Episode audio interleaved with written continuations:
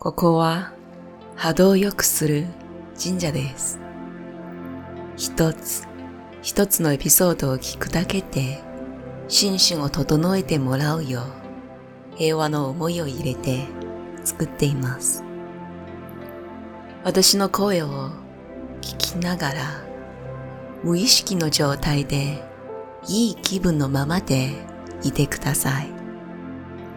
そうすることで深いリラクゼーションに入り、知恵を自然に受け取ることができます。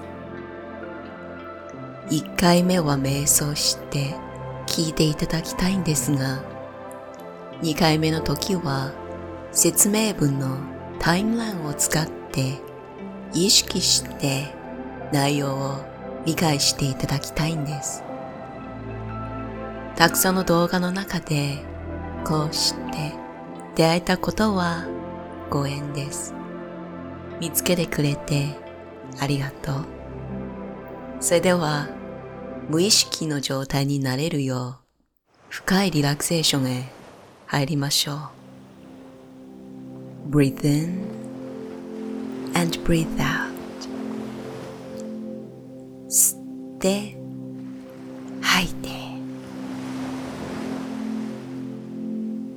毎日たくさんの変化がある中で私たちは一生懸命目の前のことをこなしているのです。時々息を吸うことも忘れてしまうぐらい目の前のことが一生懸命なのです。呼吸は毎日を豊かに生きる上で欠かせない大切なものなのです。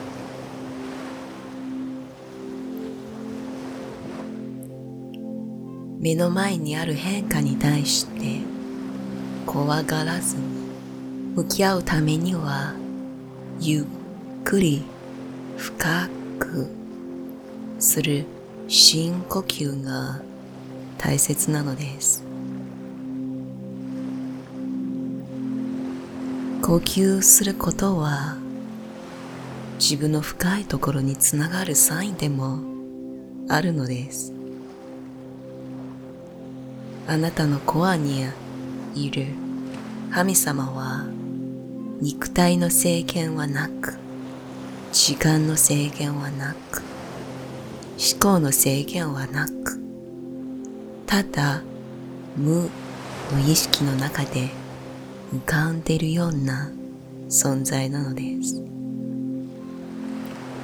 その存在につながるために呼吸が大切なのです。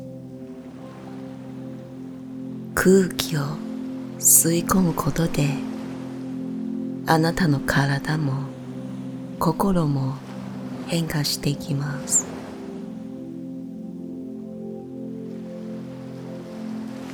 ストレスの状態からもっと穏やかな力を抜いた状態になれるのです。その状態になるとき、あなたは一時的に肉体や思考の制限を出て少しだけ穏やかな時間を味わうことができるのです。その瞬間の感覚を意識して味わいながら深い存在とつながりたいという念を意識すればもっと奥深いところから知恵が湧いてくる感覚がわかるようになります。空気は見えない物質だからこそそれを体の中に受け入れることであなたも自分の中にいる無の意識とつながることができるのです。変化を目の前にするとき感情的に答えなくても良いのです。どんな変化であろうと、あなたが良いと思った変化、また悪いと思った変化も過ぎ去ってしまうのです。なので、それに対して感情的な反応するのはエネルギーを無駄に浪費しているのです。そう、今のようにリラックスしたままで自分の意識とつながる。普段何かをこなすときも意識が先にあり行動していくのです。なのでリラックスしたままで意識につながりまた自然に行動をしてみてください。そうするともっと軽いもっと純粋な態度で毎日の出来事に付き合っていけます。私の声は無意識のままで聞いて良いのです。意識すると分析したくなります。分析すると言葉の意味にこだわります。言葉の意味にこだわると、その言葉の波動、波動の中に含まれた情報は受け取れなくなるのです。なので、分析することで、あなたは真実の一部を体験します。けれど、分析せずに味わっていただくと、あなたは真実の全体像に触れることができるのです。自分の力を信じてください。また、あなたの中にいる神様を信じてあげてください。今日のマスターはルイス・ヘイ。彼女は癌を自分の意識で治したことがあり、またアメリカの自己啓発とスピリチュアルの世界において欠かせない大切な存在なのです。彼女が作ったヘイハウスという出版社では毎年たくさんのスピリチュアルなレッスンを出版しているのです。困難と向き合って自分の意識を活用する鍵を手に入れた彼女の言葉をこれからお伝えします。あなたが今考えていることは体で感じていることを作り出し、明日の経験を生み出しています。些細なことでストレスを感じ、それ以上事態を悪くしたら心の平穏な感覚を得ることはできません。最近、ストレスについてよく話題になりますが、誰もが何かにストレスを感じているようです。私はストレスとは人生の絶え間ない変化に対する恐れの反応だと思っています。誰かや何かに責任を負わせようとして自分のことを被害者だと思い込んでしまうのです。しかし、被害者になっても気分は良くならないし、状況は変わりません。なぜかというと、本当に大切なものは何なのかわからずに暮らしているからです。多くの人はお金が人生で最も重要なものだと思っていますが、それは真実ではありません。それなしでは生きていけないもっと重要で貴重なものが私たちにはあります。それは呼吸です。呼吸は人生の中で最も貴重なものですが、当たり前すぎて気にしている人はほとんどいません。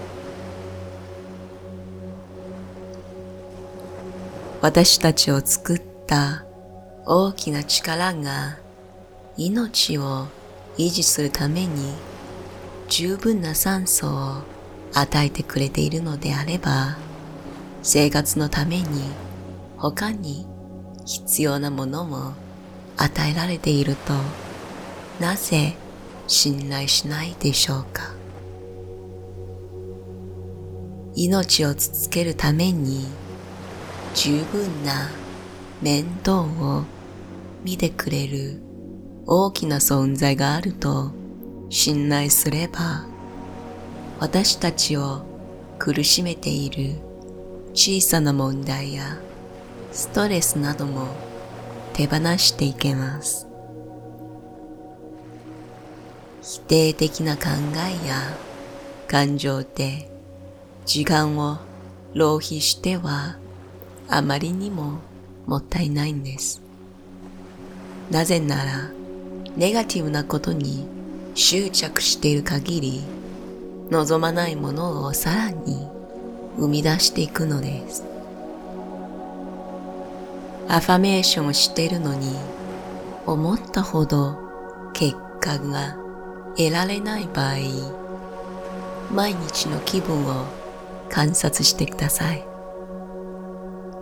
一日の中には嫌な気分になったり、ネガティブなことを考えている時間の割合はどれくらいですか？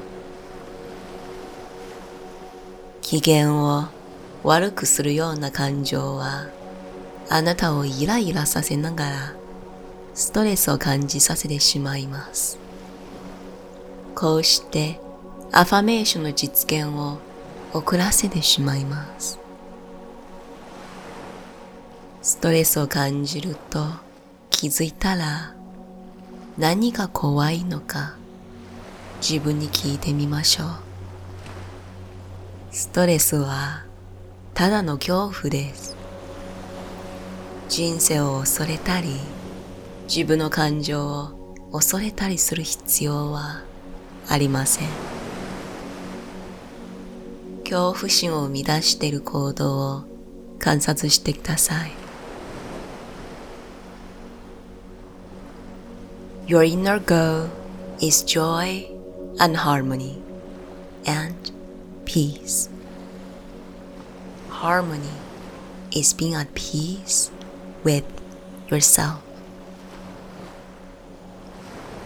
内なる自分の目標は喜びと調和と平和です。調和とは自分自身との平和な関係です。平和な状態ではストレスと心の調和を同時に保つことはできません。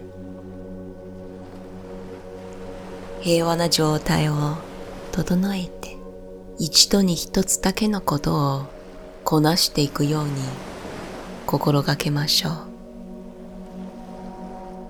ストレスを感じても感情的にならないように呼吸に戻ることができます。恐怖を解放するために深呼吸をしたり早歩きをしたりあなたの世界ではあなたが唯一のパワーです。平和で愛に満ちた喜びや充実した人生を想像しているのだと自分に言い聞かせてください。私は自分の世界で唯一のパワーを持っている。周りのプレッシャーに力を与えたりはしません。ストレスには何も力はないのです。誰であろうとどこであろうとあなたを支配するパワーはありません。あなたの思考が人生を想像するのです。ですから自分が良い気分になるような思考をするように訓練しましょう。そうすれば喜びに包み込まれ喜びの中で人生を想像することができます。あなたの思考が人生を想像する。ですから自分が良い気分になるような思考をするように訓練しましょう。この言葉の中にある響きをもう一度感じてみて自分にとっての良い思考は何なのか。それも波動レベルで観察してみてください。多くの場合行動する前に私たちは嫌な思いをしているのです。また仕事が多い。またそこに行く。また疲れてしまう。そのような思いが先に行動するとあなたはその通りの真実を体験してどんどん嫌になっていくのです。けれどそうではなく今日はどんな美味しいものを食べるかなどんな面白い人と出会うかなと知らないもの未知に対するワクワク感を持つようになれば今日の一日はワクワク感をたくさん感じるようになります。未知に対するワクワク感を訓練するというのはこれからどんな状況に会おうとワクワクして未知に向き合っていけるような能力を養うことなのです。そう力を抜いて思考の波動自分の感情何をどう思ってどう感じているのかを内面の中で観察していくのです。そのように自分の心を振り返れば振り返るほどあなたはもっと大きな真実に気づきます。